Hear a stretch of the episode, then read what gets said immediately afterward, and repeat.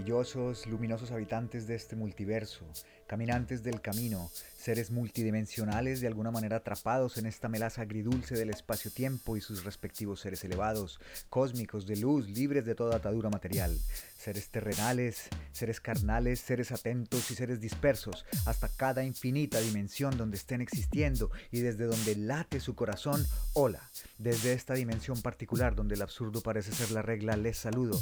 Mi nombre es Nicolás Sam y este es el ritmo del algoritmo pares de especie, bípedos sin plumas y con ellas, con dolor de espalda y estrés, en este momento de la vida de la humanidad en el que un virus, un ente demencial que no está del todo vivo pero que puede reproducirse y morir, nos tiene alejados los unos de los otros, desde este momento en el que reina una incertidumbre que nos era ajena hasta hace unos meses. Desde este momento tengo un mensaje. Hay algo más allá de esas pantallas luminosas de sus teléfonos inteligentes y tabletas, y eso que está más allá de las pantallas es paradójico, pero es lo que está acá en este mismo instante y lugar en el que se encuentren. Detrás de esas pantallas luminosas y sus manjares de carne, lujo y aparente felicidad está nuestro ahora. Y es este ahora el que les invito a apreciar. Donde estén, regálense un segundo para observar el inmenso poder de esa respiración que está fuera de nuestra voluntad, que late por sí misma y nos trae de regreso a nosotros mismos a esta realidad en la que estamos y que si observamos con detenimiento nos regala revelaciones sin pausa. Esta presencia, esta atención a la hora, al entorno y al interior de nosotros mismos es uno de los principios básicos de la meditación. Si usted se identifica con las frases me desespera quedarme quieta o yo medito levantando pesas o no puedo dejar la mente en blanco porque soy hiperactivo, le invito a escuchar este podcast que tiene un invitado increíble Juan Pablo Restrepo es filósofo, yogi, profesor de acroyoga por toda América Latina y estudiante de Anusara Yoga, masaje Thai, masaje Shatsu.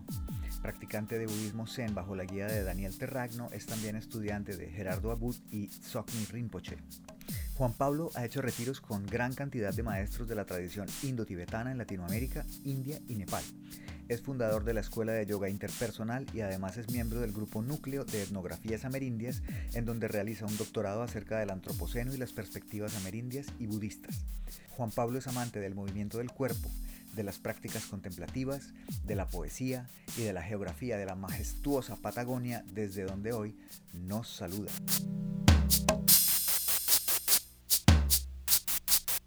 Hola Juan Pablo. ¿Me escuchas acá? Perfectamente.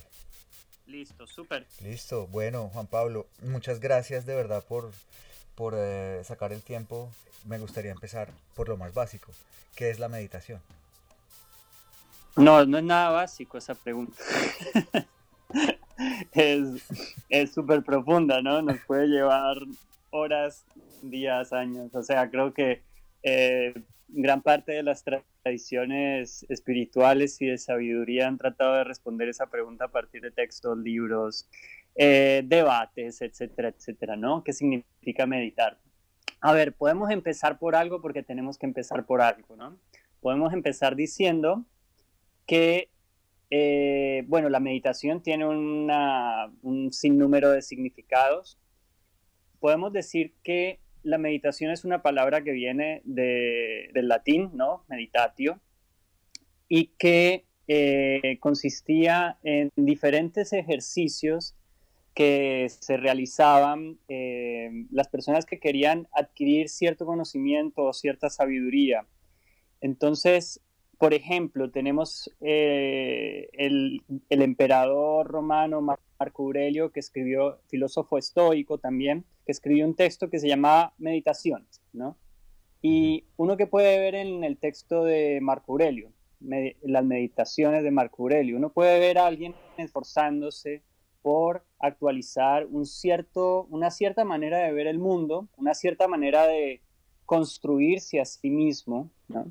Em, a, a, esas técnicas Foucault, no sé, Michel Foucault, que era un filósofo francés les llamaba tecnologías del yo, unas ciertas técnicas para de alguna manera construirse a sí mismo. Entonces eso hacía Marco Aurelio en sus en sus meditaciones. Ahora bien, cuando a nosotros nos llegan todo este conjunto de filosofías, cosmovisiones y prácticas de Oriente, nos llegan con un conjunto, por ejemplo, el budismo, el yoga, el hinduismo, etcétera, etcétera, nos llegan con una serie de prácticas eh, que una de las maneras como se le tradujo a esas prácticas fue meditaciones, ¿no? Meditación.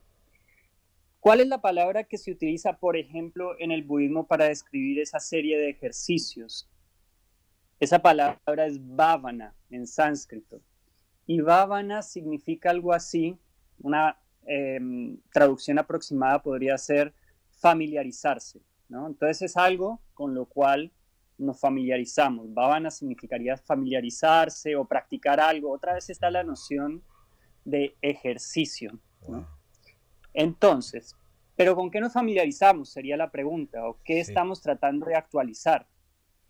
Y yo creo que en un primer momento, y que es algo que nos compete a todos y a todas, ¿no? No solamente a las personas que están dedicadas por completo a un camino espiritual, ya sean monjes, eh, ya sean renunciantes, etcétera, etcétera, que gran parte de todas estas técnicas y prácticas nacen en un entorno donde las personas que los practicaban eran las personas que estaban completamente dedicadas a ellos, ¿no? Eh, eh, llámense yogis, renunciantes, monjes, etcétera, etcétera. Pero parte de todas estas técnicas se empezó a expandir en Occidente a partir de diversos movimientos. Uno de ellos, por ejemplo, es el movimiento de mindfulness que yo creo que gran parte de las personas han escuchado algo de este movimiento de mindfulness que fue impulsado en su mayoría, en su mayor parte por John Kabat-Zinn, que era un, un, norteamericano que introdujo estas técnicas primero en el sector de salud, eh, en, el, en, el, en, la Universidad de Massachusetts, en la parte de medicina,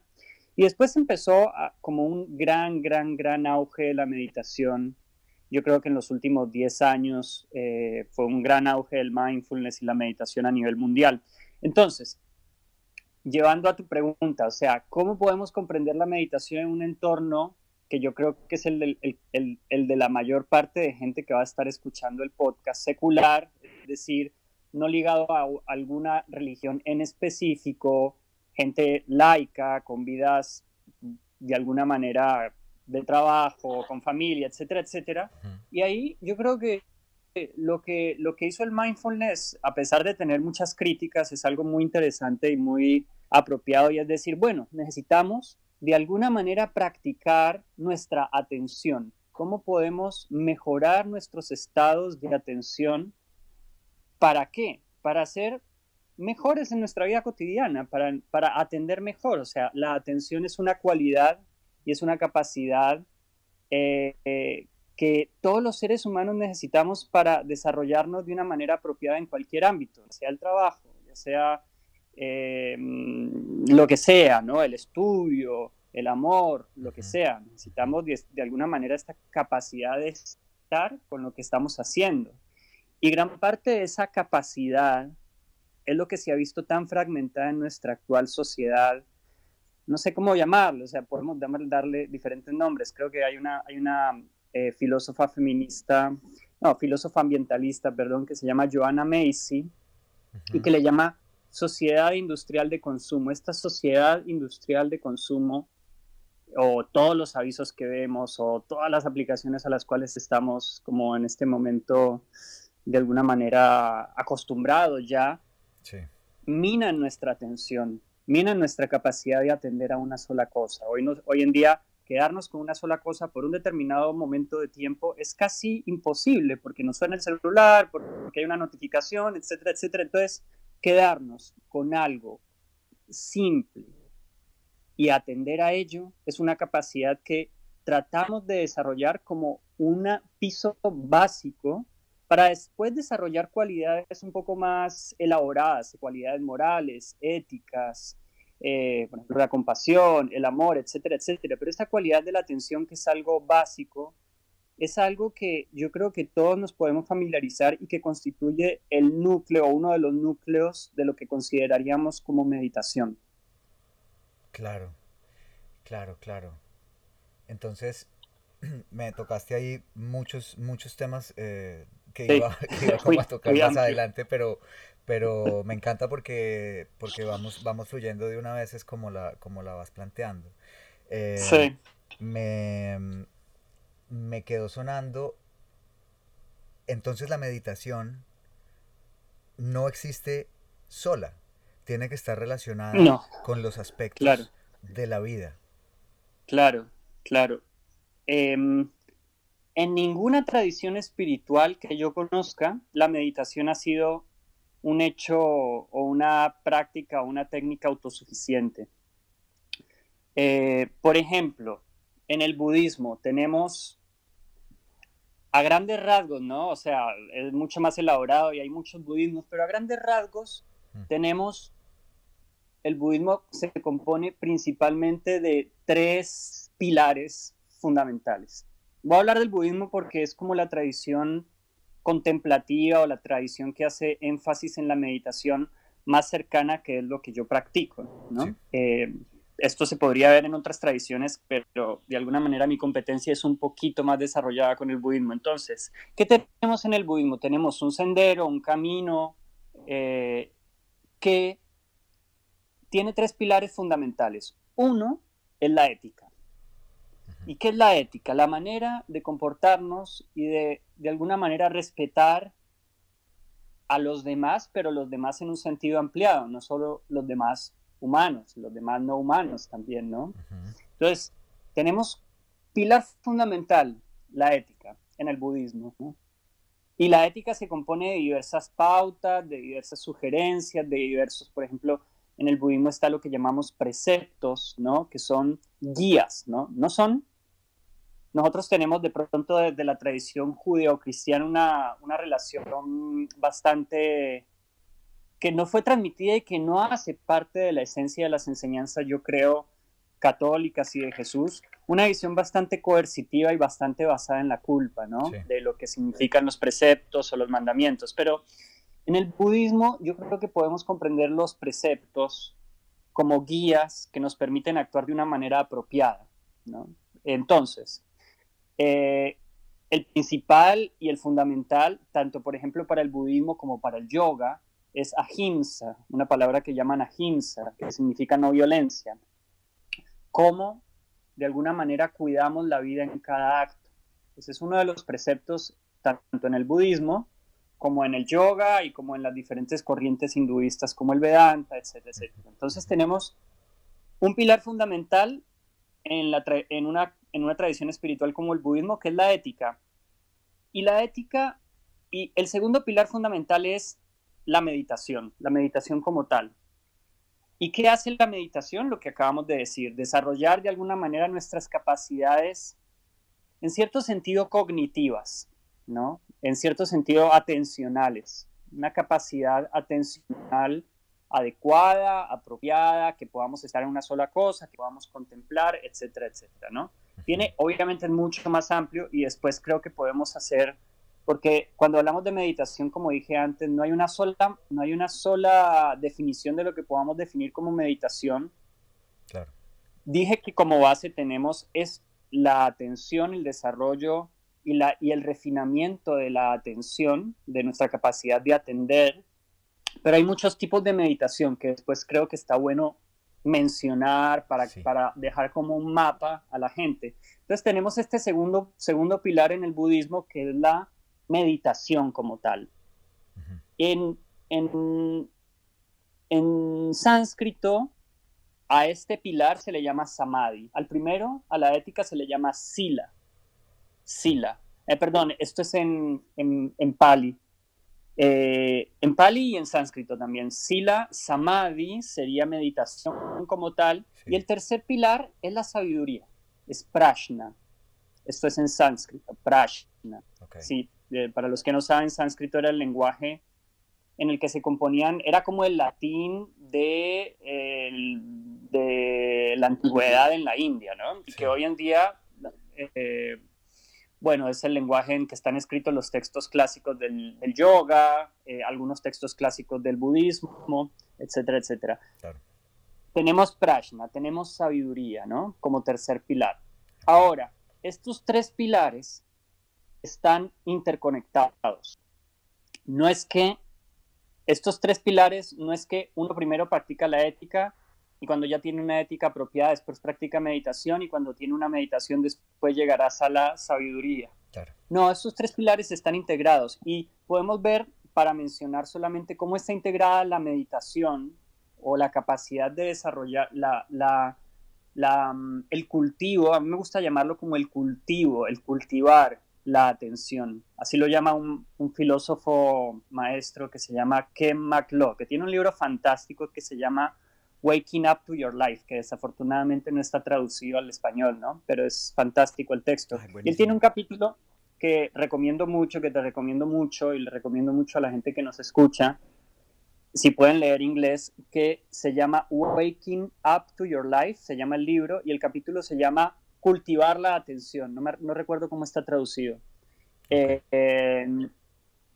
y es una buena manera para definir la meditación, entonces quería hacer esta relación entre, por un lado, meditación y por el otro, ética.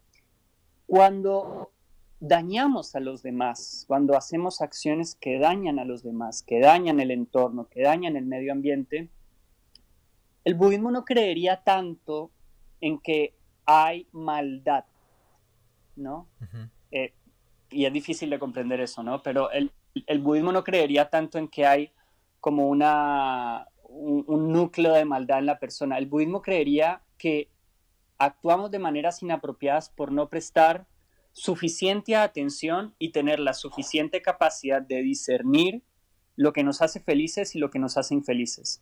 Si actuamos de manera que dañamos el entorno, es porque todavía no comprendemos que al contaminar, por ponerlo de alguna manera, nos estamos dañando a nosotros mismos, porque no atendemos a las consecuencias que tienen nuestros actos. Y aquí está la relación entre, por ejemplo, la ética y la meditación es nuestra incapacidad de atender y de darnos cuenta, y esta es otra palabra clave para la meditación, darnos cuenta, lo que nos, lo que nos hace actuar de maneras que dañan a nosotros mismos, a los demás y al mundo. Entonces por eso es tan importante desarrollar nuestras capacidades de atención. Y la otra razón es porque, y, y, termino con esto, la otra, la otra razón, la otra relación que uno podría hacer entre meditación y ética, por ejemplo, es que eh, cuando eres más atento, cuando sos más atento, cuando sos más atenta, vas a ver mucho más claramente qué está pasando en tu interior, cuáles son los pensamientos que te llevan a actuar. Y muchas veces la meditación, y esto es totalmente necesario decirlo, no es algo agradable, ¿viste? Como que Sí, o sea, es algo, a mí yo disfruto muchísimo, es una de las cosas que más disfruto en mi vida, ¿no? Si no lo que más disfruto, sentarme y atender a la respiración o atender al espacio mental. Pero al principio puede ser, eh, en, inglés diríamos disturbing, ¿cómo sería la palabra? Como, eh, sí, molesto, eh, incómodo. disruptivo, molesto, porque te vas a dar cuenta de todo lo que está rondando en tu mente que muchas veces no ves y no quieres ver y quieres poner debajo de la alfombra. Entonces la meditación es un acto de profundo sinceramiento, profundo ver realmente cómo estás actuando, cuáles son tus falencias, cómo estás actuando de manera que estás dañándote a ti mismo, a ti misma o a los demás. Y por eso es muy importante este cultivo para la propia ética. Claro. Entonces esa sería como, pero respondiendo a tu pregunta totalmente, la meditación no es algo aislado. Y, quiero cerrar con esto porque esa es una de las grandes críticas que obviamente la, el movimiento de mindfulness ha retomado y ha tratado de reelaborarse, creo yo, hmm. pero una gran crítica que se le puede hacer al movimiento de mindfulness que es, que es que tomaron una técnica, como es la atención a la respiración, y la desligaron de todo esta, de alguna manera, mm, de todo este acompañamiento o de toda esta relación que tenía con la ética y con la sabiduría, ¿no? Y entonces, por ejemplo, hay un, hay un maestro que se llama Mathieu Ricard que eh, es, muy fuerte lo que dice, pero ¿quién puede, quién ¿quién puede atender mejor? Dice él, yo lo escuché en una conferencia, ¿quién atiende más que un francotirador? Un francotirador está súper atento, está enfocado, está, pero ¿con qué propósito? ¿no? Claro, claro, claro. Y es re fuerte, es re fuerte lo que dice. Y tal cual, si no hay una base ética, si no hay un... Entonces, y vos ves hoy mindfulness para jugar al golf, mindfulness para... para los eh, negocios. para los negocios, y mindfulness para... Y, realmente el potencial transformador de una práctica que se propone como, un, como una transformación radical de la propia vida, bueno, queda muy disminuida. Ahora, eso tiene cosas negativas y obviamente hay que rescatar cosas positivas que, bueno, le brindan más relajación a la gente, otra gente que no accedería a estas técnicas, bueno, accede, etcétera, etcétera. Pero también hay que mencionar este aspecto más corporativo del mindfulness que a mí, a mí no me cabe, yo no, no sería algo que, que mm, defendería y, que, y a lo cual se puede llegar si no tiene impregnado un sentido profundamente ético. Y por eso maestros como el Dalai Lama hacen todo el tiempo énfasis en cultivar una ética, ¿no? no, no tanto cultivar la meditación, cultivar la ética, ser un buen ser humano, etcétera, etcétera. Así que bueno, eso. El ritmo del algoritmo. Lo que me. La, pregunta que te iba a hacer tiene que ver con eh, algo que dijiste ahora en, un, en, un, en una conexión de ideas. Mencionaste la contaminación, cómo estamos contaminando. Esto eh, me, me, hace pensar en un concepto de la, al que, pues digamos, la meditación te puede despertar. Eh, y me gustaría que de pronto nos hablaras de eso. Y es la dónde termino yo y dónde empiezan los demás. A lo que voy es, a, través de la meditación, uno puede sentir que estamos todos interconectados, no todos, incluso todo claro. está interconectado. Entonces, em, son como dos maneras de llegar a la, a, la misma, a, la misma idea. Si tú te comportas mal eh, y, y, y, contaminas, tu empresa ensucia el río, vas a, pues, estás actuando fundamentalmente mal y las consecuencias, eso, eso se te va a devolver porque es tu entorno, porque es tu mundo, porque es sí, el mundo de, tus, de tus hijos, eso de alguna manera se te tiene que, que, devolver. Y eso es, eh, sin, sin, tocar ningún punto de vista, digamos, espiritual, solo hablando de lo, de lo material. Y por otro lado está la, la, la, este proceso que es totalmente... Eh, espiritual, si lo podemos decir así, en el que mm. uno, se, uno, uno va entendiendo la conexión con el todo a través de observarse a uno mismo. Entonces siempre me ha parecido tan hermoso y tan, y tan complejo de explicar cómo un viaje hacia el interior se convierte en una manera de relacionarse con el, con el todo. Claro. Sí, totalmente. Yo creo que gran parte de los, filósofos y maestros que a mí más me interesan en la actualidad eh, son personas que tratan de hacer esa conexión entre, por ejemplo, la práctica espiritual y la condición ecológica que hoy vivimos, ¿no? Una de ellas que justo hoy en la mañana leía se llama Joanna Macy. Ah, eh, bueno, la, mencioné ahora, ¿no? Que tiene, tiene un texto maravilloso que se llama, en español se llama Volver a la vida y en inglés se llama Coming Back to Life, eh, que yo recomiendo muchísimo ese texto. La verdad es una gran maestra, Joanna Macy. Y ella, em, ella empieza su trabajo de reconectarnos eh, con volver a sentir el dolor por el mundo. Eso es algo que me parece muy bello porque básicamente el budismo está basado en la idea de poder conectarnos con el sufrimiento. Esa es la primera noble verdad.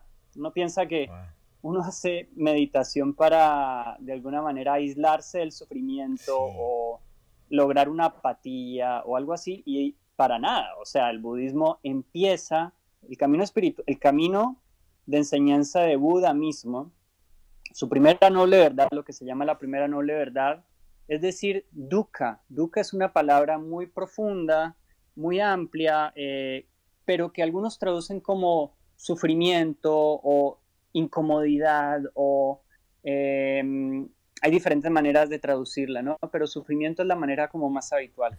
Y hacernos cargo del sufrimiento es hacernos cargo de la condición actual de, nuestro, de nuestra tierra, ¿no? Hay un maestro, otro maestro, yo voy a tirar también algunas referencias para que la gente después busque, ¿no? Que se llama Thich Nhat Hanh, ¿no? Que es muy conocido en Occidente dentro de los círculos budistas. Es un gran maestro que recientemente cumplió 93 años. Él tiene una palabra para definir lo que tú decías de la, esta interconexión que se llama interser, ¿no? Ah, Porque gran parte de lo que reconoce el budismo es que gran parte de ese sufrimiento es creer que somos seres completamente aislados. Que, por ejemplo, yo no tengo nada que ver con el río, yo no tengo nada que ver con el árbol, yo no tengo nada que ver, qué sé yo, si sos un racista con los negros, con, los indígenas, ¿no? Con el, inmigrante. con el inmigrante venezolano en caso colombiano, ¿no? Eh, entonces, yo no tengo nada que ver con, eso. Y por lo tanto, el otro, la otra, en ese sentido se transforma en un enemigo y en algo que hay que rechazar. O en algo de lo cual me tengo que apropiar, si lo considero, por ejemplo, en el caso de la naturaleza o lo que llamamos naturaleza, un recurso, ¿no? Que es la estrategia de, todo, de todas las grandes corporaciones eh, extractivistas, llamaríamos, ¿no? O sea, es un recurso del cual los seres humanos nos tenemos que apropiar. Entonces, esta separación, ¿no? Y no concebir, como tú decías muy bien, que el río es parte de mi cuerpo, o sea, de él sale el agua que tomo. Yo ahorita estoy viviendo en Patagonia, en un lugar donde para traer el agua tuvimos que ir al arroyo, tuvimos que conectar la manguera, tuvimos que... Y sé en cada vaso de agua que viene del río, ¿no? Qué maravilla. Y esa es la gran, gran parte de la tragedia, de la manera como crecemos en las grandes urbes, es no encontrar esa relación, no encontrar ese conjunto de relaciones que hacen lo que realmente somos, ¿no? Eso, Thich Han le llama interser, interbeing, ¿no? Dice en inglés, interbeing. Esa conexión. El gran sufrimiento para, para mm, para Joanna Macy y para Tignat Han, por ejemplo, es creernos totalmente separados, creernos que no, tenemos, que no estamos sujetos a relaciones y que las relaciones no configuran lo que somos. Esa, y esa es la gran ignorancia también, ¿no? La, gran ignorancia dentro del budismo y dentro de las filosofías, eh, gran parte de las filosofías orientales, es no saber que estamos en relación, eh, y esa es parte de la ignorancia y es la parte fundamental del sufrimiento, ¿no? Entonces, parte de la práctica de meditación, y eso lo hace de manera magistral Joanna Macy, es hacernos recordar esa interconexión. Y muchas veces lo que nos hace recordar esa interconexión es el dolor, es sentir el dolor por el otro, el mm. sentir el sufrimiento por el otro, que eso es la principal de alguna manera, no sé si es la principal, perdón, pero es una de las pilares del cristianismo, sentir el sufrimiento del hermano, del hermano que sufre, ¿no? No sé si, si, si, uno se acuerda del sermón del buen samaritano. ¿Quién es realmente el buen samaritano? Es aquel que para en el camino y socorre a aquel que está sufriendo. O sea, es aquel que se deja afectar, es aquel que permite el sufrimiento del otro entrar a al propio cuerpo, a la propia psique, etcétera, etcétera. Entonces, es alguien que puede de alguna manera ir hacia los demás, dejarse afectar. Y el hecho es que estamos, yo creo, tan anestesiados, ¿no? Por diversos impulsos, porque la situación nos desborda, porque estamos atontados en el medio del consumismo, que, mm. bueno, no lo vemos, ¿no? Entonces, eso, aun cuando no lo queramos, aun cuando, cuando pase desapercibido es fuente de gran sufrimiento. Y parte entonces de la práctica es reconectarnos con esa conexión, como vos bien decías. Claro. Creo yo. No, claro, claro. Ojo que yo, yo quiero hacer una salvedad, ¿no? Acá estoy hablando, obviamente, desde mi perspectiva y a veces menciono el budismo y a veces menciono a diversos autores, pero bueno, todo el peso de lo que digo, bueno, recae sobre mí, ¿no? No estoy hablando en nombre de una tradición o en nombre, ¿no? Eh, eso quiero dejarlo claro, ¿viste? Porque después dicen, ah, es que el budismo dice eso, eh, Juan Pablo. No, es, soy yo el que está diciendo ahorita eso, inspirado en muchas cosas, obviamente, ¿no? Claro, claro, son tus verdades. Son mis reflexiones. Son, reflexiones. son mis reflexiones a partir yo, yo, a mí me gusta reflexionar un poco en conexión también, ¿no? Como que en eso yo creo que sería bastante budista. Y a mí me gusta mucho relacionar cosas, ¿viste? Y nunca me gustó mucho la pureza, ¿no? La pureza o la gente que se arrogaba, se puede em, creer a sí misma que tiene el lugar puro de la enseñanza. Nunca me gustó esa manera de mm. aproximarme ni de reflexionar de las cosas.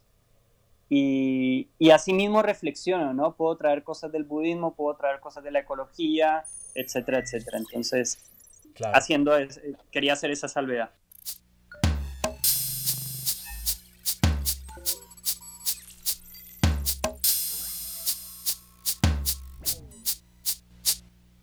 Antes de seguir, yo quiero también decir que el camino, como decías, es personal, pero es comunitario. Yo también creo en un camino que implica un cambio o una perspectiva social.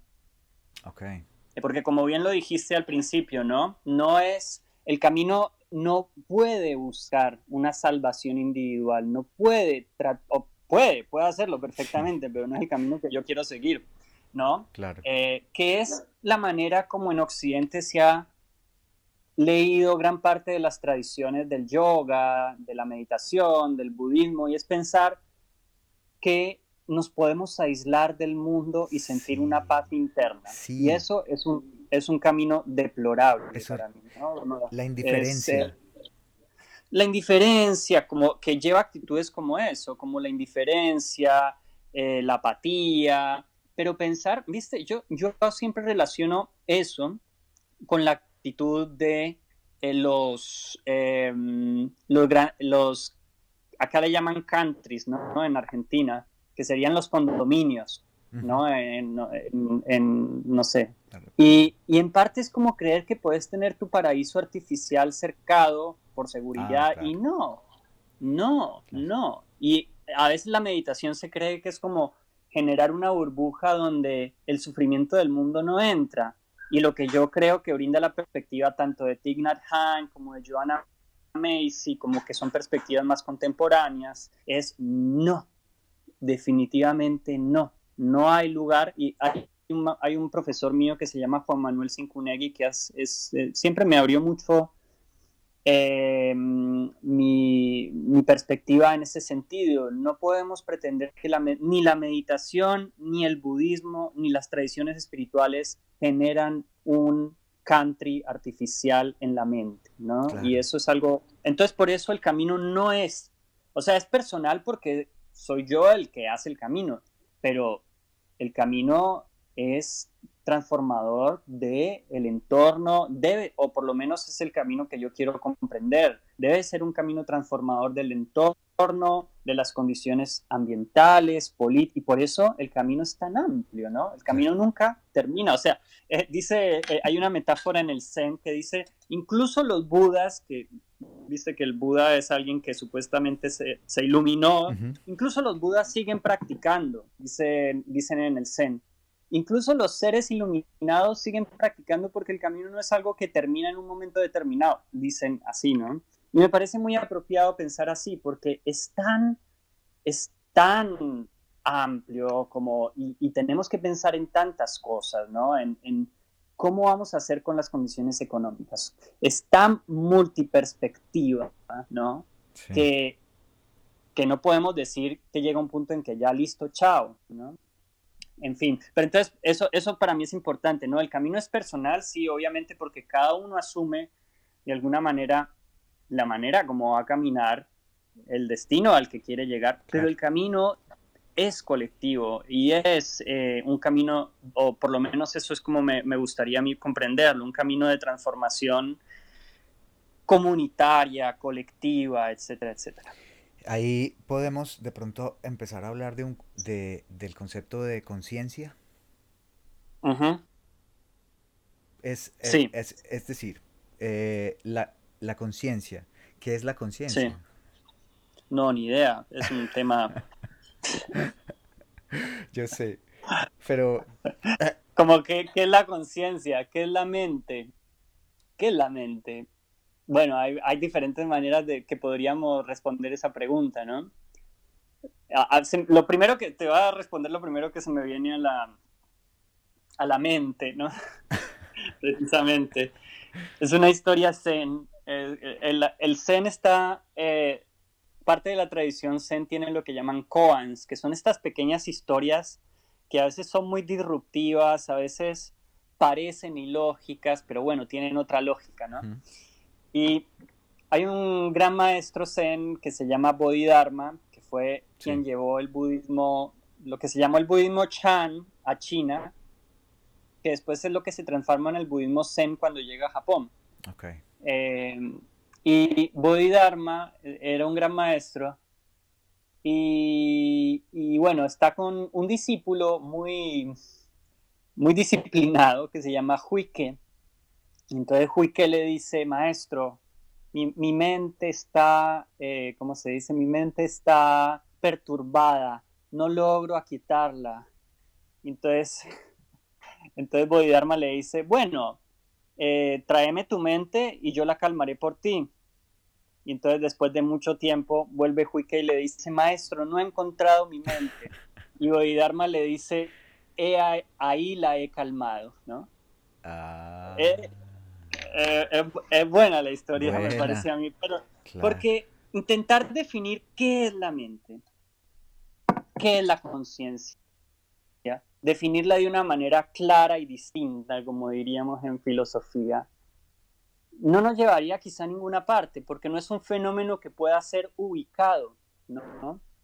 Por ejemplo, hay un maestro zen que dice, la mente son montañas y ríos, piedras y mares. Es decir, no hay una, no hay una diferencia radical entre mente y lo que consideramos materia.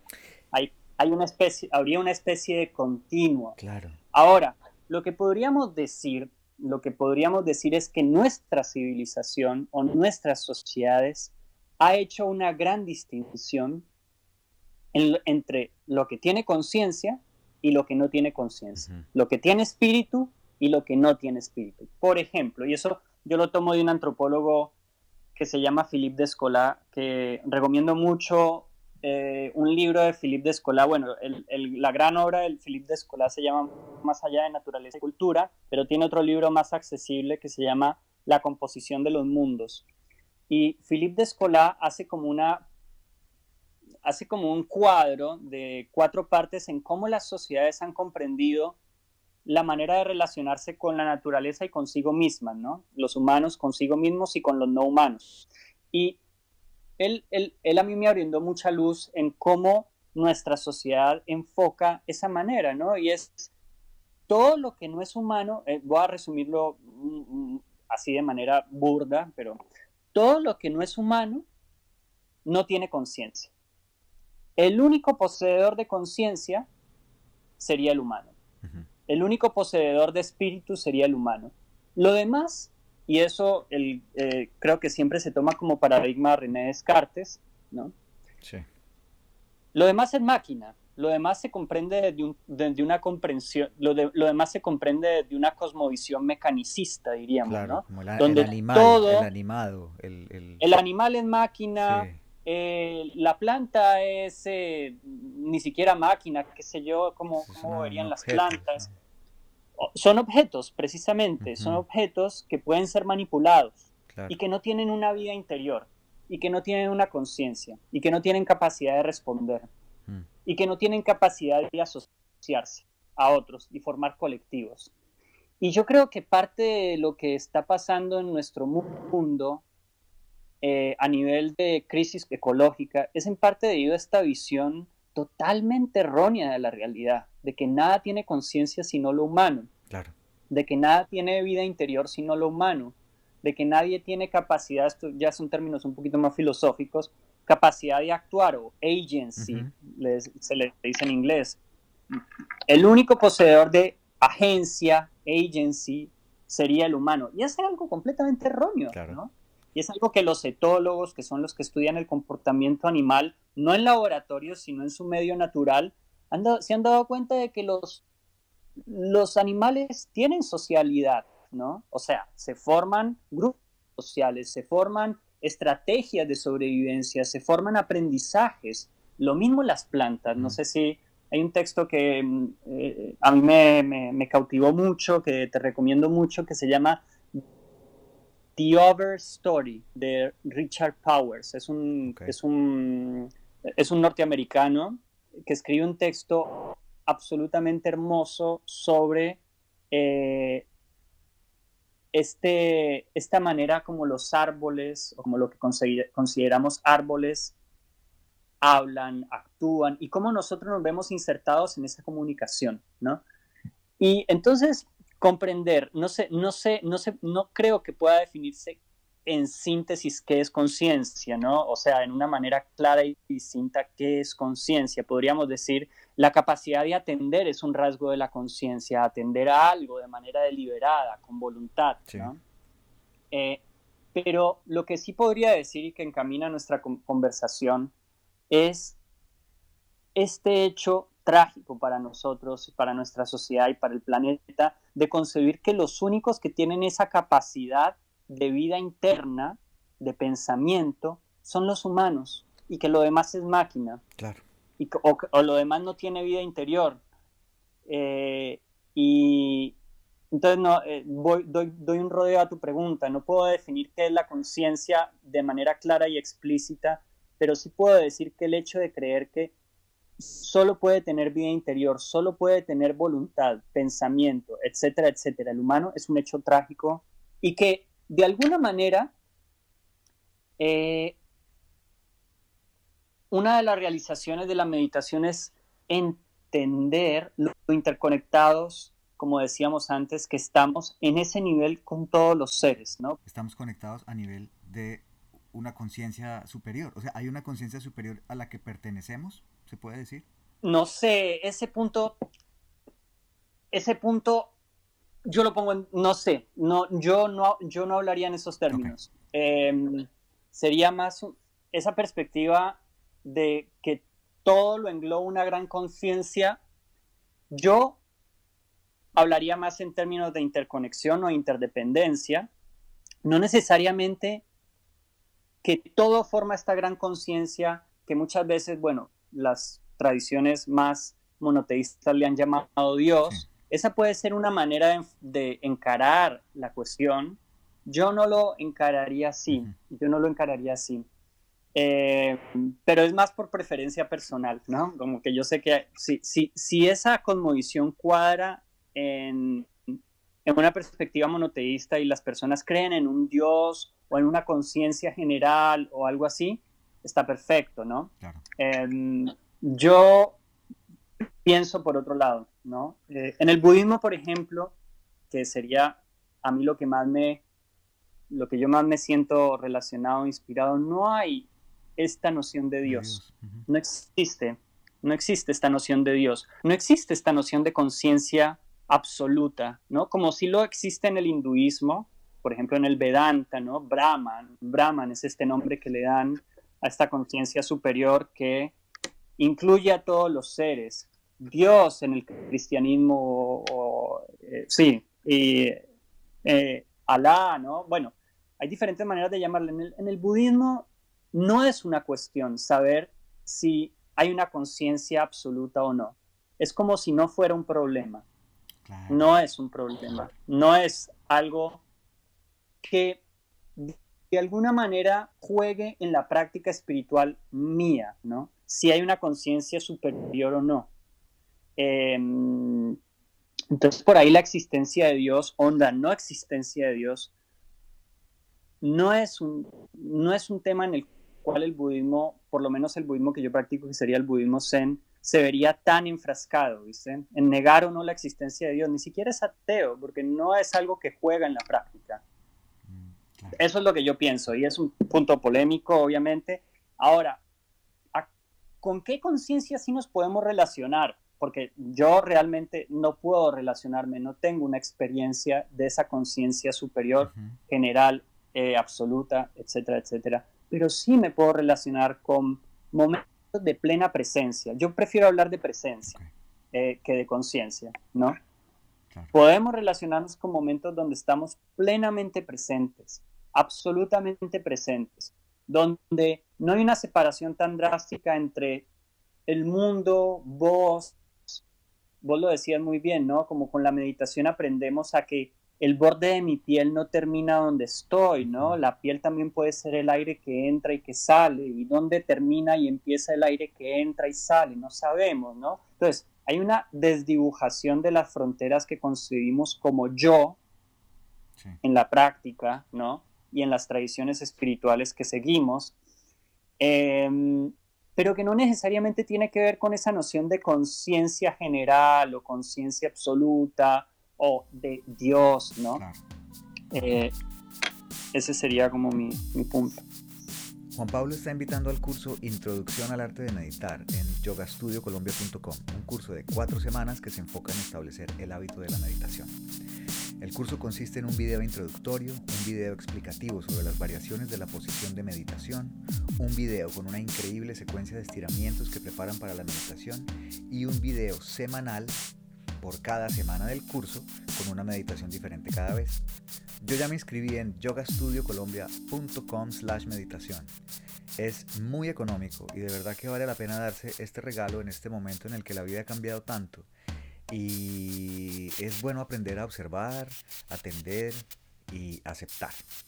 Pueden encontrar a Juan Pablo en Instagram como arroba Juan y seguir de cerca el camino de este hombre tan interesante y luminoso.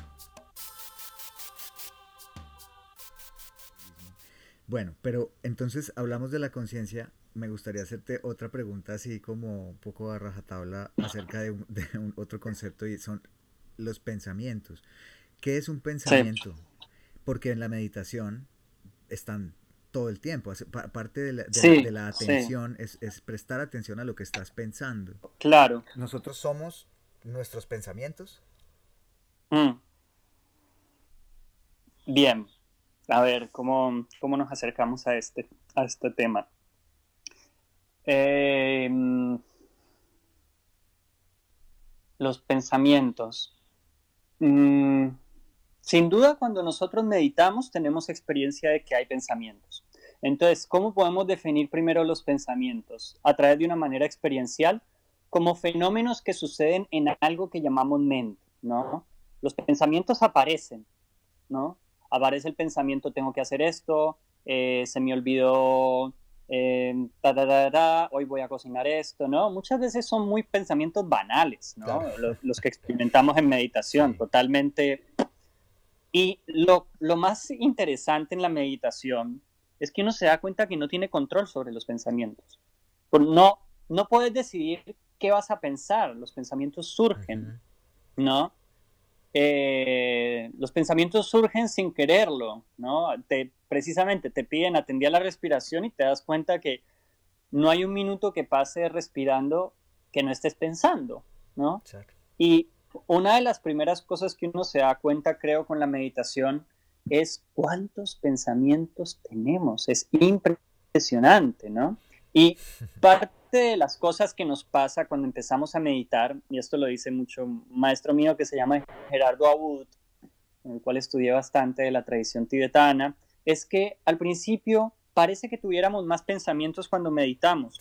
muchas veces la gente se dice, che, pero todo bien con la meditación, pero desde que medito tengo más pensamientos. Y lo que dice él es, es, fantástico. Dice, no, no es que estás teniendo más pensamientos, es que por primera vez en tu vida estás dándole atención a lo que sucede en tu mundo interior, ¿no? Entonces, que son pensamientos, pero no solo pensamientos, o sea, muchas veces molestias que no sabíamos que teníamos en el cuerpo, dolores, presiones, bloqueos, ¿no? Aparece todos los fenómenos. Claro. No solo pensamientos. Lo que te hace. Todos los fenómenos de ¿Cómo? Perdón, no, sigue, por favor. No, entonces, eh, sabemos que aparecen los pensamientos, no te puedo decir qué es un pensamiento otra vez, sabemos que aparecen y que son fenómenos de algo que, por ponerle un término, le llamamos mente, Por ejemplo, en el yoga, en, el yoga, en la tradición del yoga, hay un, eh, uno de los filósofos más eh, importantes para la tradición del yoga, se llama Patanjali, ¿no? Y tiene un texto que se llama Los Yoga Sutras de Patanjali. Y no sé si la, la, palabra para pensamientos podría ser lo que él llama como vrittis. Eh, hay un aforismo que es yoga, chitta, vritti, nirodha. ¿no? Yoga es la cesación de las fluctuaciones de la mente. Entonces, pensamiento para Patanjali sería fluctuación, mm. Lo que se mueve en la mente. ¿no? Eh, y todos tenemos esta, y todos tenemos, por ejemplo, esta experiencia de que la mente no para, ¿no? Las fluctuaciones no paran. Y creo que cuando estamos ansiosos o estamos con culpas o estamos totalmente... Em, hay una expresión, ¿no? Como estar completamente... Ah, no, no la tengo en este momento, se me va. Pero capturado, ¿no? Por todo ese tren de pensamientos. Totalmente capturado. Entonces ahí nos damos cuenta de que los pensamientos, estas fluctuaciones no paran.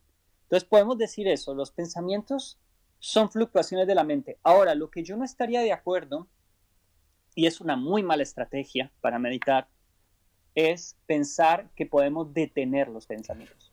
Porque cada vez que intentas detener algo en tu propia mente surge con más fuerza. Y hacerle, hacerle esfuerzo, o sea, trata de no pensar en el carro y vas a pensar en el carro, no sé. Eh, cada vez que tratas de reprimir un fenómeno de la mente y surge con más fuerza, ¿no? Eh, los pensamientos es un, ejemplo de ello. Entonces, no diría que la meditación, y ese es un gran, ese es un gran malentendido en Occidente, eh, como nos llega la meditación, la meditación es poner la mente en blanco. Muchas veces la gente dice, no, yo no puedo meditar porque no puedo poner la mente en blanco, no soy capaz de, como te dicen cuando yo soy profesor de yoga, ¿no? Y te dicen, no, yo no puedo, yo no puedo hacer yoga porque eh, soy de piedra, ¿no? Pero precisamente. Eh, entonces, la reacción muchas veces de la gente con la meditación es, no, yo no puedo meditar porque no puedo parar la mente. Pero no se trata de parar la mente precisamente se trata de darse cuenta. Awareness, ¿no? Esta palabra awareness que es tan útil, eh, que es tan buena y mm. que me gusta mucho más que conciencia. Awareness. ¿Qué es awareness? Es darse cuenta. ¿Vale? Entonces, el tema con la práctica, el tema con la meditación es ¿cuál? Darse cuenta. Darse cuenta. ¿No? Darse cuenta. Claro. Darse cuenta. Claro prestar atención y darse cuenta. A veces, para prestar atención y darnos cuenta, utilizamos un objeto, como tú bien lo dijiste, la respiración. Cuando vemos que ese objeto no le estamos prestando a la atención debida y vemos que hay una proliferación de movimientos en la mente, ya sean pensamientos, sensaciones, etcétera, etcétera, que nos están de alguna manera arrebatando la atención, simplemente volvemos al objeto que hemos decidido prestar atención, que es las sensaciones físicas de la respiración, ¿no? ya sea en el abdomen, ya sea en las fosas nasales o ya sea más como un proceso general. Eh, entonces, hay que decir que los pensamientos no somos los pensamientos, no somos lo que pensamos, ¿no? Y eso es algo que de alguna manera es un gran aporte de, que popularizó mucho el mindfulness, ¿no? No somos lo que pensamos, somos capaces de darnos cuenta de lo que pensamos. Entonces podemos tomar distancia de los propios pensamientos, que muchas veces son pensamientos de, que nos boicotean para un estilo de vida más saludable o más apropiado, ¿no? O sea, pensamos que somos un desastre porque ta, ta, ta, ta, ta, qué sé yo. Entonces, podernos desligar de todas esas representaciones es algo muy saludable, ¿no?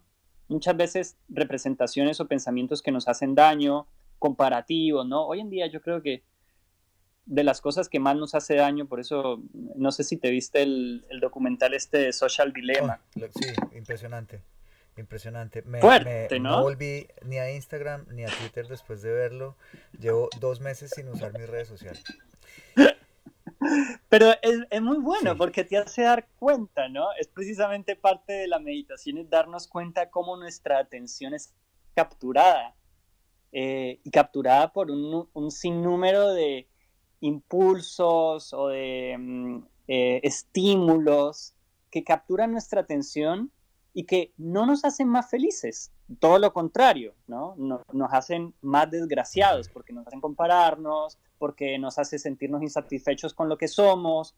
Entonces, todos esos pensamientos que vamos creando y que generan un hábito en nuestra mente, eso en, el, en, la psicología del yoga se llaman samskaras, esos hábitos que vamos generando a través de pensar una y otra vez lo mismo, generan hábitos, ¿no? Samskaras. Lo que se llamaría también como una conexión neuronal, ya en una... Sí, en, en, neurociencia podríamos decir eso, un camino neuronal o una conexión neuronal. Eh, y, y todos esos samskaras o patrones habituales son perjudiciales para nuestro bienestar. Y eso es algo muy básico con lo cual todos nos podemos relacionar y que no necesitamos ser ni budistas ni meditadores para darnos cuenta de que si no prestamos atención y recuperamos cierta libertad para nuestra atención y nos desconectamos de manera deliberada de redes sociales o cosas que nos perjudican, no estoy diciendo que la red, yo uso redes sociales de tanto en tanto, trato de ser mesurado obviamente, ¿no? Pero, pero es un gran peligro porque están capturando tu atención y están creando samskaras o patrones habituales que son perjudiciales para tu bienestar, ¿no? Porque generan competencia, generan una sensación de vacío, de que no estás bien, de que podrías hacerlo mejor, de que el otro está mejor, etcétera, etcétera. Y, y no les importa, lo que te muestra ese documental es que they don't really care, ¿no? Como, como no les importa en lo más mínimo tu bienestar, quieren hacer dinero y eso es lo que más rabia te da, ¿no? Que jueguen con las aspiraciones de la gente y la vulnerabilidad de la gente así. Entonces, Parte de la práctica es fortalecernos en la libertad que podemos tener de atender, ¿no? Y saber discriminar.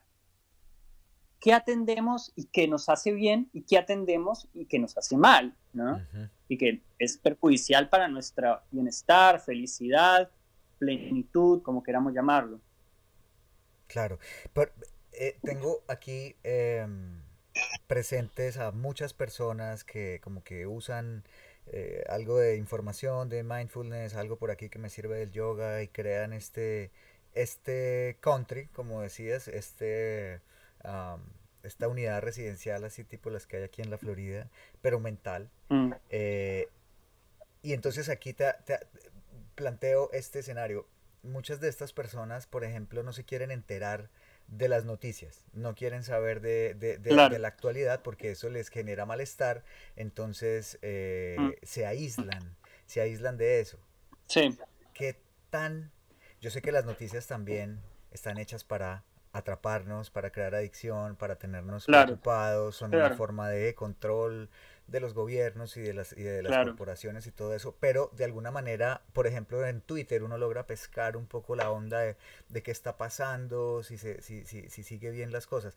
Y, y, sin embargo, eso te puede generar malestar. ¿Cómo se encuentra ese, ese, ese balance ¿no? entre ser, eh, estar atento a la, realidad del mundo, atento al sufrimiento de, de, tus, de tus congéneres y a la vez no dejar, eh, no, no vibrar en, en, todo el tiempo en, en, ese sufrimiento, en, en como en, una visión de eh, casi que apocalíptica del mundo. Claro, claro. No, es súper difícil. Yo creo que es súper difícil y no hay una fórmula. Eh, y a veces caemos porque es inevitable no caer en la desesperanza con el estado de cosas en que estamos. O sea, realmente es muy jodido. Estamos en un momento crítico donde enfrentamos lo que los biólogos, algunos biólogos reconocen la sexta extinción masiva. O sea, hubo cinco, hubo cinco extinciones en la historia, ni siquiera de la humanidad, del planeta, ¿no? Con sus 2.500 millones de años, no, 4.000 millones de años, 4.500 millones de años que se ha formado el planeta, hubo cinco extinciones masivas y estamos, dadas las tasas de biodiversidad, asistiendo a una sexta extinción masiva. ¿Cómo eso no te puede pegar. Y es debido a lo que hemos hecho los, no todos los seres humanos obviamente, los pueblos indígenas no causaron esto. Eh, los pueblos que se mantuvieron con tecnología de alguna manera eh, apropiadas para sus territorios no han causado esto. Son las grandes corporaciones, son, eh, algunos dirían, es el capitalismo, pero eso es un nombre muy grande. Entonces son las grandes corporaciones las que han causado esto y los países más ricos del mundo. Eh, y hoy en día los países en vías de desarrollo también están contribuyendo de una manera, India, China, etcétera, etcétera, de una manera muy profunda a todo este colapso eh, ambiental y ecológico. Entonces, ¿cómo mantenernos de alguna manera apáticos o eh, insensibles a eso? Yo creo que es muy difícil. Yo creo que no, no es una estrategia que yo seguiría. Ahora, ¿cómo no dejarnos arrebatar por el cinismo y, la negatividad? Bueno, la esperanza, la esperanza eh, siempre está como, como sobre todo en estas épocas pendiendo de un hilo. O sea, ustedes lo están viviendo en Estados Unidos, pueden enfrentar ahorita una guerra civil, qué sé yo, no sé, como que realmente es muy jodida la situación, es muy jodida en Colombia, toda la matanza de líderes sociales, viste, como que empezamos a nombrar y no vamos a parar de las desgracias que están aconteciendo hoy en día. Pero la práctica no puede servir para refugiar, o sea, para, sí para encontrar un refugio en donde podemos nutrirnos, pero hay una, hay una metáfora, por ejemplo, en el Zen que es muy linda, y siempre la tengo en cuenta, y es que el practicante Zen vuelve al mercado, eso quiere decir, vuelve a las relaciones, ¿no? El practicante no es alguien que se priva de las relaciones. Ahora, yo el consejo que trato de seguir es que hay que ser inteligente. ¿Cómo nos, cómo nos informamos? O sea, si nos estamos informando de cuánta noticia sale en Facebook y pasamos tres horas ahí, bueno, es algo muy perjudicial para la propia mente. Hay que ser inteligentes en cómo nos informamos, con qué medios nos estamos informando. De alguna manera hay figuras todavía a las cuales yo, o sea, hay periódicos o, em, por ejemplo, The Guardian es un, es un periódico que yo sigo y que Em, de alguna manera presenta información que me parece un poco más acertada que otros medios. Entonces hay que, hay que saber informarse, ¿no? Y es parte de ser responsables en el medio en que estamos, pero hay que saber también cómo hacerlo, creo yo. Por ejemplo, yo no veo noticias en la primera hora de la mañana, ¿no? Digo, yo lo primero que hago es, y, y en parte es crear tus rituales, ¿no? Porque que, que, de alguna manera puedan y puedan nutrir a los demás. Em, yo en la mañana practico meditación, ¿no?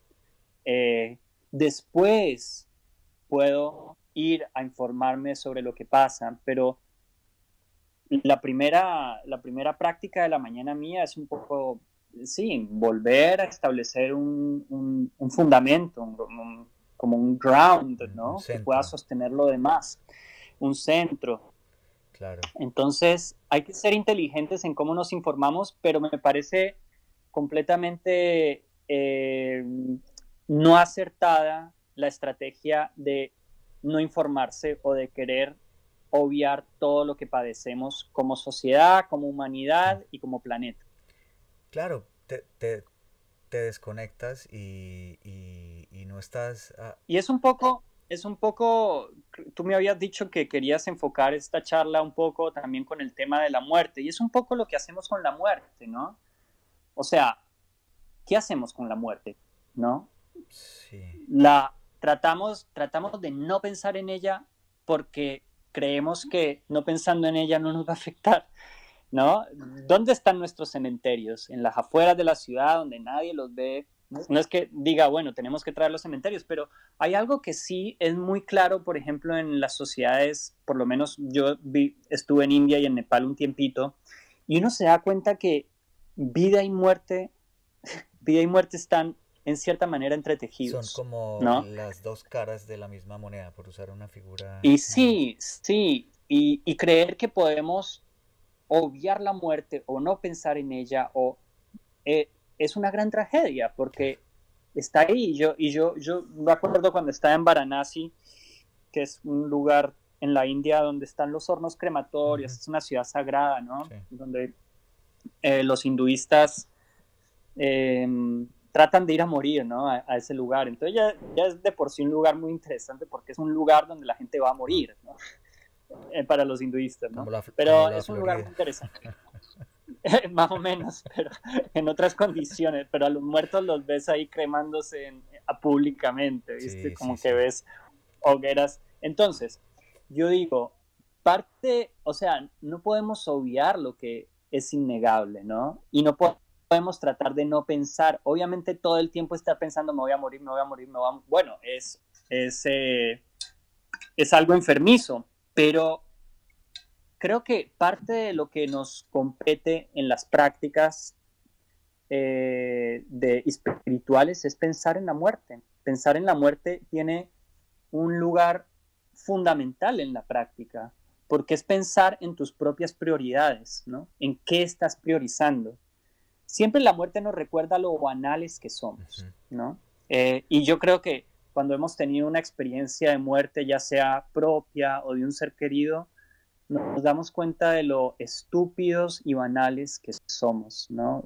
en, la mayor parte de nuestra vida, ¿no? Como que, em, no sé, ahorita estaba pensando en esta imagen de la lista de Schindler en esa película y, y que Schindler al final como que tiene un reloj y tiene un auto y y dice, pero ¿cuántas vidas podría salvar con esto? Como que se le abre algo, ¿no? importante de la, vida y de la muerte, de lo que significan las posesiones.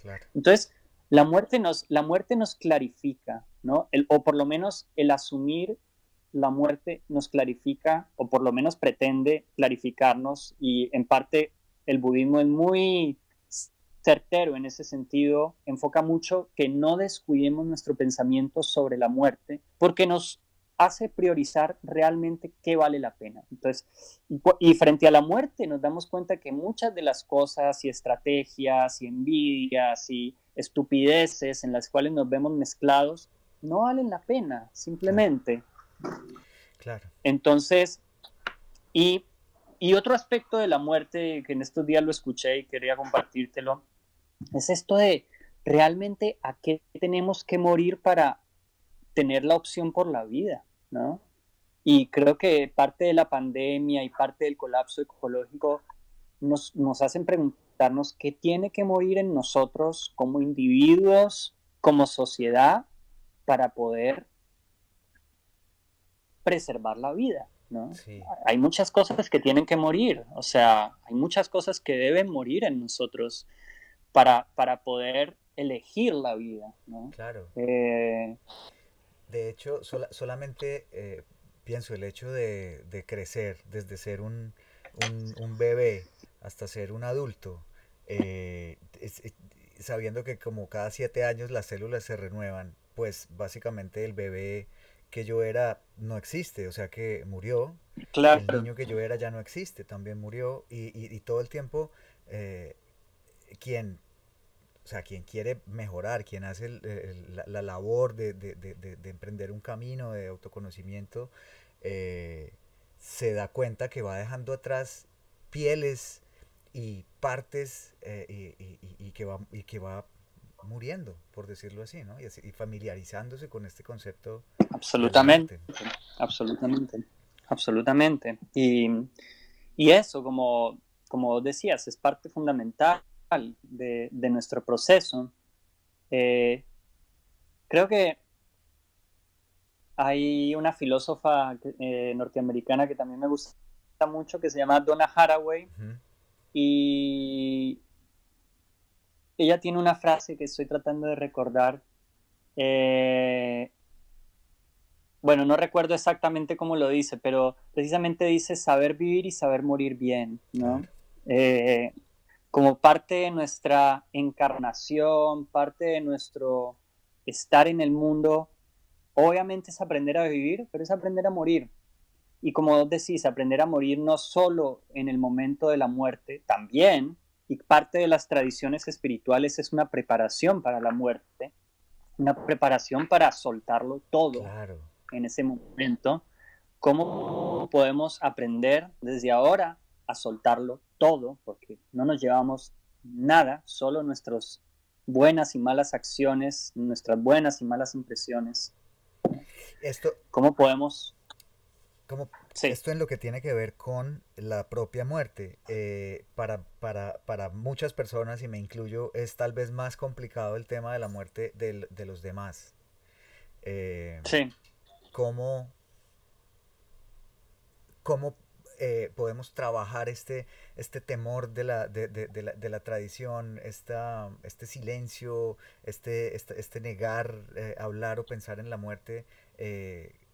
cómo se puede trabajar a través de la meditación también para enfrentar lo inevitable y es que pues la gente que nos rodea de vez en cuando muere, nuestros mm, abuelos, nuestros papás, por, lo general mueren antes que nosotros, es una experiencia que la mayor parte de las personas vivimos y mm. de pronto para, para, quien está oyendo y está pensando en eso, como claro, yo, yo, hago la, yo estoy en paz con la idea de mi muerte, pero tal persona me, me, me angustia que no esté. ¿Cómo, por ejemplo, el budismo eh, te respondería a esa, a esa inquietud? No, no, no, a ver, yo creo que uno puede pensar que está en paz con la muerte, pero hay que estar muriendo, ¿no? Para ver claro, claro, es un poco superficial lo que digo. Sí, es como... hay que estar muriéndose para ver qué tan en paz uno puede estar con la muerte, porque, o sea, creo que yo que he practicado algo, ¿no? Y las experiencias cercanas a la muerte, me he dado cuenta de que mi mente es tan vulnerable, tan frágil, tan boluda, como dicen acá, ¿no? En Argentina. Claro. Y, es, es, bueno, es pucha, o sea, es un momento jodido, debe ser un momento muy jodido, ¿no? Y más vale que le preste atención y que practique en cierta medida para poder estar en paz en ese momento. Entonces, es un trabajo, ¿no? La, propia muerte nos lleva a asumir un trabajo. Hmm. Y precisamente un trabajo de sanarnos y sanar nuestras relaciones, porque en última instancia yo creo que debe pesar mucho en el momento de la muerte el hecho de tener enojos, odios, cosas no resueltas, culpas.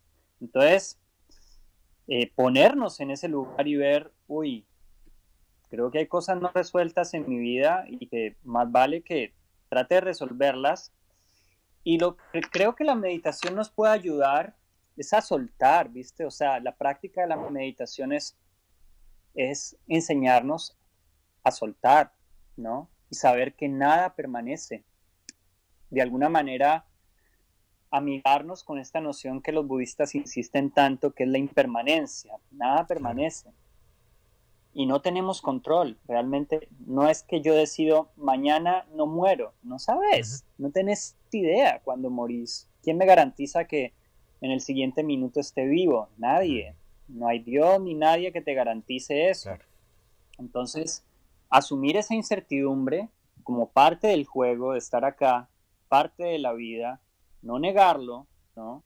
Saber que en algún momento nos vamos a tener que despedir y que ojalá sea de una manera apropiada, armónica, etcétera, etcétera. Entonces, yo creo que eh, en parte hay que asumir el desafío de la muerte no como un, no, no tan, como decían, no tan superficial de, ah, yo estoy en paz con, no, hay que ponernos en ese lugar y ver, pues puta, debe ser un momento muy duro, o sea, debe ser un momento de asumir que ya no estás y que todo lo que tratabas de resolver en tu vida ya no, está.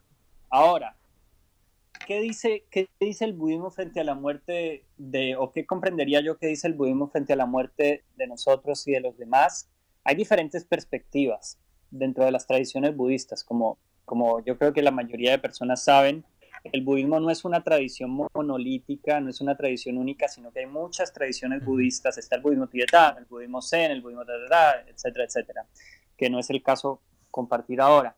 Pero hay budistas que le dan mucho foco a la al renacimiento, sobre todo los budistas tibetanos. Para los budistas tibetanos, la cuestión del renacimiento es algo fundamental, ¿no? Fundamental para la práctica. Entonces, cuando tenés una visión de que la muerte no implica un punto final, yo creo que lo hace más llevadero, ¿no? O sea, no es como un blackout, ¿no? Pensar que la muerte es un blackout es, jodido, es o sea, como Richard Dawkins. Es duro, es duro. chao, chao y chao y chao y chao, chao, no sé, viste, como es, duro. Eh, ahora, si pensamos que esta vida y esta muerte solo son pasos, yo creo que puede ser más llevadero, ¿no? Y por eso creo que gran parte de las tradiciones espirituales nunca dicen, o muy pocas dicen, hay un blackout, ¿no? Hay un blackout como si ya termina y termina, ¿no? Eh, por ejemplo, el budismo tibetano hace mucho énfasis en la noción de renacimiento y en cómo vamos a renacer y por qué es importante tener una vida ética y tener un momento de paz o por, lo menos guardar cierta tranquilidad en el momento de morir y qué hacer cuando morís, ¿no? Como que hay toda una preparación, toda una etiqueta de morir de alguna manera, ¿no? Y hay muchas prácticas dentro del budismo tibetano que se hacen para morir bien. Ahora, eh, ¿qué es lo mejor que uno podría hacer en el momento de la muerte y relajarse?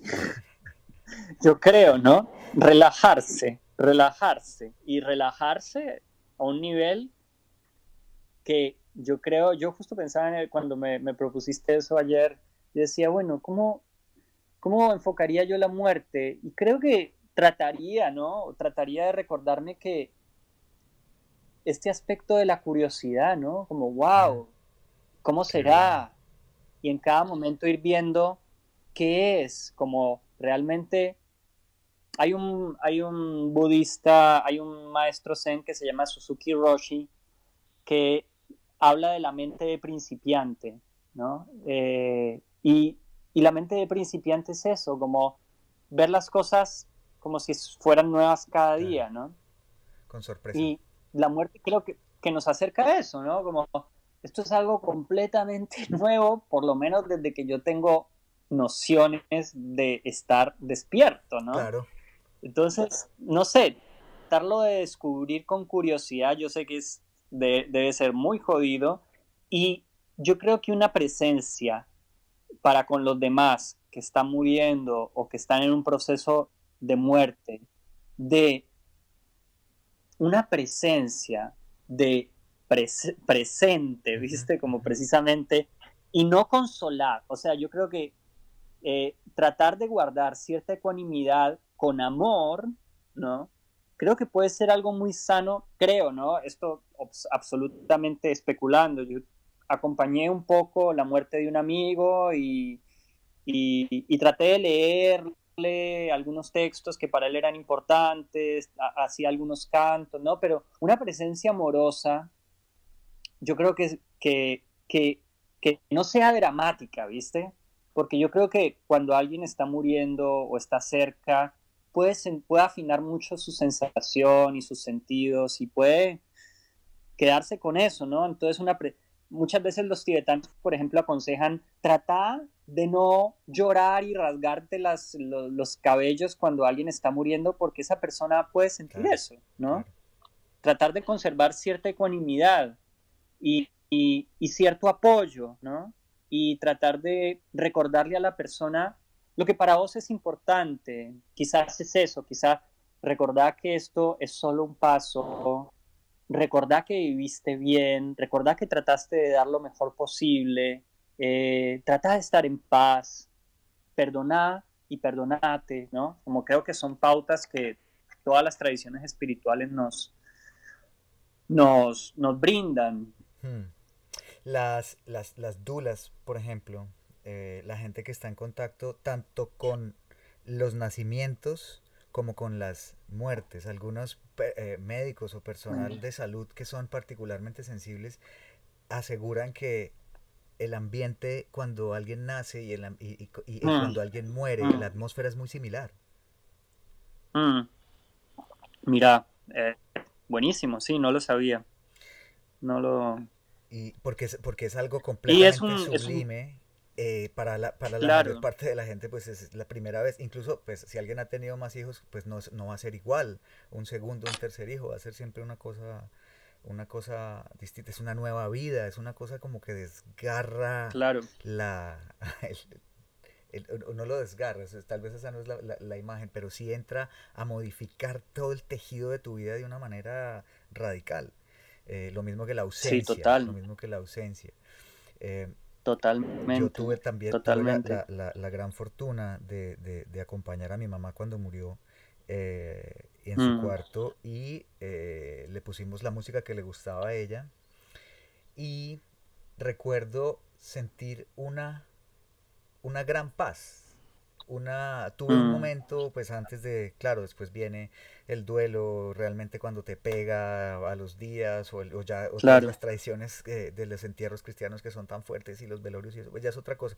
Pero ese momento, creo que eh, sin tener mucha conciencia de eso, porque yo era muy joven, creo que estuve muy presente ahí. Y recuerdo, recuerdo mm. con mucho amor esa sensación de, de, una, de una gran paz como no estaba pensando en la ausencia de ella, yo solamente estaba ahí y hay, hay algo en la muerte, ella acababa de, morir, hay algo como que se, se quedó conmigo para siempre y es algo muy, muy lindo. Mm. Mm. Sí, muy hermoso, ¿no? Lo que contás. Sí, y es, eh, bueno. Y, imagínate, e imagínate una situación contraria, ¿no? También las familias peleándose por la herencia, los disgustos familiares y, ese entorno, cómo sería diferente, ¿no? Para la muerte de una persona. Entonces más vale, más vale resolverlo antes, ¿no? Como, y, tratar de tener resueltos esos asuntos, ¿no? Todas esas relaciones que, que no tienen mucho sentido cuando, no, cuando vemos que la muerte está tan cerca, ¿viste? Y, que todo se puede ir y que todos los rencores, pues no tiene mucho sentido, ¿no? Claro. Tratar de resolverlo, ¿no? Sí, completamente, completamente. Lo... Eso es un gran consejo. ¿Qué tiene que hacer una persona que quiere empezar a meditar? Porque, hmm. y, lo, lo, voy a mezclar con otra, otra inquietud que tengo en estos días, y es que Claro, para la, para la práctica de la, de la meditación es importante el, la sanga, ¿no? el grupo, el, la actividad. Y en medio de una pandemia tan horrible y tan, tan mal abordada por tantos gobiernos, estamos eh, separados, no nos podemos juntar. Sí. ¿Qué tanto afecta eso la práctica, sobre todo para quien quiere empezar, no poder ir físicamente? ¿Cambia? ¿Qué tal son esas aplicaciones para meditar? ¿Cómo, ¿Cómo, consigue uno un maestro entonces que le, que le ayude? Eh, ¿Cuáles son, son, los caminos para empezar, por ejemplo? ¿Literatura? Sí, eh, bueno, depende de la persona, ¿no? Quizá la persona ya empezó un camino y empezó a leer algunas cosas y está perfecto. A ver, siempre lo que tú dices de la sanga eh, coopera un montón, ¿no?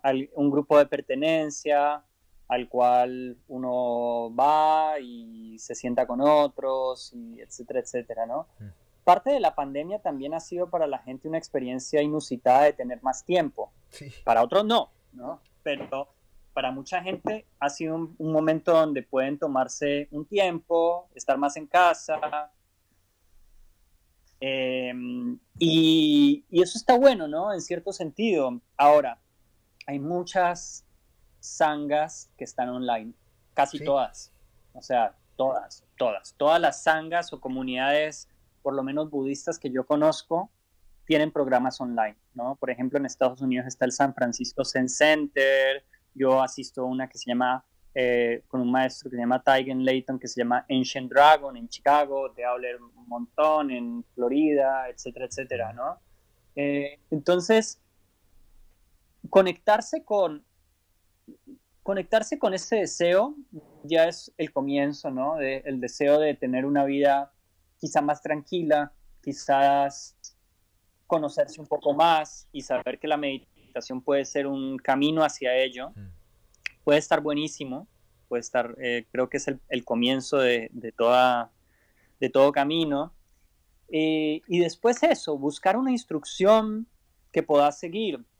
Las aplicaciones. Yo utilizo una aplicación para contarme el tiempo que se llama Insight Timer, ¿no?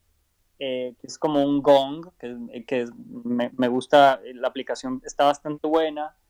Eh, y yo, más que una, una aplicación para aprender, recomendaría, no sé, eso, como ver si tenés gente o una sanga cerca, ya sea de mindfulness, ya sea de budismo, eh, que son como las, las sangas que yo más conozco. Eh, ver qué resuena también y como que es un proceso exploratorio. Si alguien está empezando, yo pasé por el yoga, después el budismo tibetano, eh, después empecé a, a, practicar con el budismo zen, ¿no? Y no tenerle miedo a eso. Obviamente no quedarte como en un mercadeo espiritual en donde vas picking and choosing, ¿no? Como que eligiendo y, y, como de una manera, como una manera consumista, pero también hay un momento en donde puedes relajarte y eh, ver diferentes lugares y ver cuál se adecua un poco más a tus necesidades, a tus eh, gustos, a tu, en, síntesis a tu karma, ¿no? A tus tendencias, que te gusta. Por ejemplo, para mí, eh, un aspecto budista importante era maestros o maestras que hablaran sobre temas sociales y ambientales, ¿no? Para mí es importante eso. Y hay sangas que enfocan eso, ¿no? Hay otras sangras que solo enfocan en la práctica. A mí me copa, me, me, ayuda a tener mayor inspiración maestros y maestras que traten de hacer relaciones con el entorno que vivimos, con el ambiente, etcétera, etcétera. Entonces yo busco eso, pero es algo personal, ¿no? Ahí, ahí sí está muy, muy presente lo personal. ¿Qué necesitas? Claro. Eh, ¿Qué necesitas? ¿Con qué tenés afinidad? ¿no? ¿Con qué hay afinidad? Entonces, y hoy Internet, o sea, es fantástico para eso, puedes buscar eh, eso, mm, comunidades budistas cerca a tu barrio o online, etcétera, etcétera. Entonces, hay... Y literatura, vos preguntabas también como que, que se puede empezar leyendo. Em, y hay muchas maneras de entrar, ¿no? Yo recomendaría los textos de Thich Nhat Hanh son maravillosos, o sea, se escribe Tish, Nat, Han, lo van a encontrar en internet, pueden ver videos. Yo en la, en la eh, descripción del podcast, en la plataforma que lo estén oyendo, voy a dejar eh, la bibliografía, ah, todos los libros que, que, ha mencionado Juan Pablo van a estar aquí al final, entonces pueden ya mismo ver su aplicación y ver en la descripción eh, también el nombre de este autor. Cuando hay un texto muy lindo de una maestra tibetana que se llama, maestra de budismo tibetano que se llama Pema Chodron, ella es norteamericana, eh, que se llama Cuando todo se derrumba. Yo me acuerdo que yo hace mucho leí ese texto, eh, When Things Fall Apart. Ah, sí. Y es buenísimo, el texto es hermoso, es eh, cercano, ¿no? creo que es un muy buen texto para, para empezar, los libros de Thich Nhat Hanh también son muy buenos textos para comenzar. Hay un libro que también es muy interesante que se llama El libro del mindfulness o en inglés está Mindfulness in Plain English, de, que es de un autor de Sri Lanka que se llama Bante Gunaratana. Después lo, lo buscas, Gunaratana. Eh, Mindfulness in Plain English es, es un texto muy, muy bueno, la verdad que es súper bueno para entender qué es la meditación y, bueno, los textos más de mindfulness, los textos de John Kabat-Zinn, que fue el que impulsó todo este movimiento de mindfulness. Eh, el primer texto es un, poco denso, que se llama Full Catastrophe Living, ¿no? Como, no, no, no, recuerdo cómo fue traducido al español, pero en inglés se llama Full Catastrophe Living. Eh, y bueno, y ahí empezar, ¿no? Y ahí empezar y empieza la, la, búsqueda, la exploración. A mí un autor que siempre me gustó mucho, eh, que no sé si es para comenzar, pero a mí siempre me encantó, se llama Chogyan Trungpa, ¿no? Eh, y es un autor que es bastante polémico por su vida, fue uno de los primeros maestros tibetanos que enseñó en Occidente, pero es genial, la verdad que es genial. Tiene dos textos muy interesantes, uno que se llama Más allá del materialismo espiritual, en inglés se llama Cutting Through Spiritual Materialism, y el otro se llama Chambala o El Camino del Guerrero. Son textos maravillosos, hermosos, eh, y que de alguna manera cortan un poco, como él dice, con esta idea del materialismo espiritual, de la espiritualidad como algo que nos puede, qué sé yo, eh, remunerar o hacernos más lindos o incluso hacernos mejores, ¿no? Etcétera, etcétera.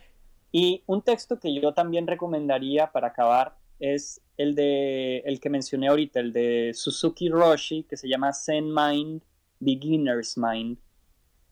Son textos, todos los que mencioné, por autores contemporáneos, porque de alguna manera transmiten un poco el mensaje, todos los que mencioné son textos budistas, eh, y transmiten la meditación desde una perspectiva un poco más contemporánea. Ahora, si uno quiere leer los textos más originales del budismo, bueno, se tiene que remontar a lo que llaman los sutras de Buda, por ejemplo, los Nikayas, que yo no recomendaría a la gente leer al principio porque son bastante eh, secos, ¿no? Es difícil, difícil poder relacionarse con eso. Yo empezaría más, yo personalmente empezaría más con perspectivas más contemporáneas.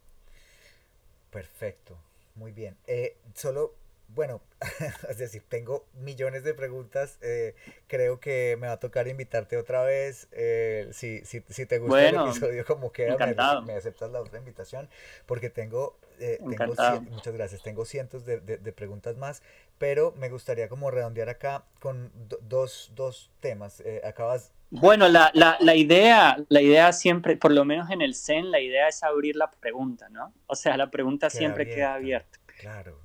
¿No? Y, y, en parte es eso, cómo podemos, eso es algo que justo leía de un maestro que se llama Tigen Layton, ¿no? ¿Cómo podemos vivir nuestras preguntas? Porque, y vivirlas, ¿no? Vivirlas encontrando perspectivas que nos nutran de la pregunta, pero hacer la pregunta, por ejemplo, esta pregunta básica, ¿qué es yo? ¿Qué es mente? ¿Qué es conciencia? Como es habitar esa pregunta, es vivir la pregunta. Claro y, no nos enseñan a vivir la pregunta, nos enseñan a vivir muchas veces una certeza. Bueno, esto es esto, esto es blanco, esto es negro, esto es gris, etcétera, etcétera, ¿no? Pero en parte vivir la pregunta es quedarse en esa perspectiva más abierta, ¿no? Claro, claro, claro, disfrutar, disfrutar el desconocimiento, porque eh, es, imposible saberlo todo, pero vas casi como que quitando velos y velos y velos. Y sí, sí. y ese es el proceso que es tan bello. Así que si la pregunta queda abierta para los oyentes, para las oyentes, está todo bien. De, alguna manera es el objetivo, ¿no? Como eh, abrir la pregunta hacia una indagación que sea propia, que sea colectiva, etcétera, etcétera. Es abrir la pregunta. Totalmente. Entonces creo que es mejor dejarlo aquí. Porque termina, termina maravillosamente.